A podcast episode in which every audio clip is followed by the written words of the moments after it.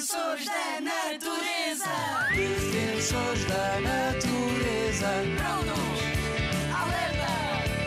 Defensores da natureza. Estamos cá para proteger. Os defensores da natureza.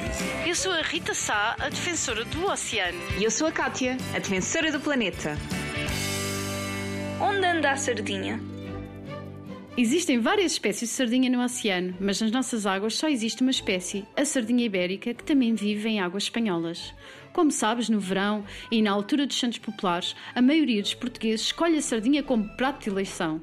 O problema é que as populações de sardinha ibérica não têm estado muito saudáveis devido às alterações climáticas e à pesca, mas agora, felizmente, estão a recuperar lentamente. Desafio! Desafio da natureza. Pensa comigo, defensora da natureza.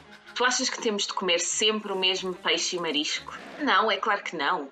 Devemos evitar comer sardinha ibérica para que ela possa crescer e criar várias famílias saudáveis.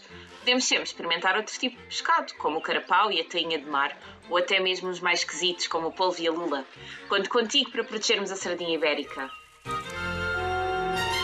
Rádio ZigZag, ANP e WWF a construir um futuro em que as pessoas vivam em harmonia com a natureza.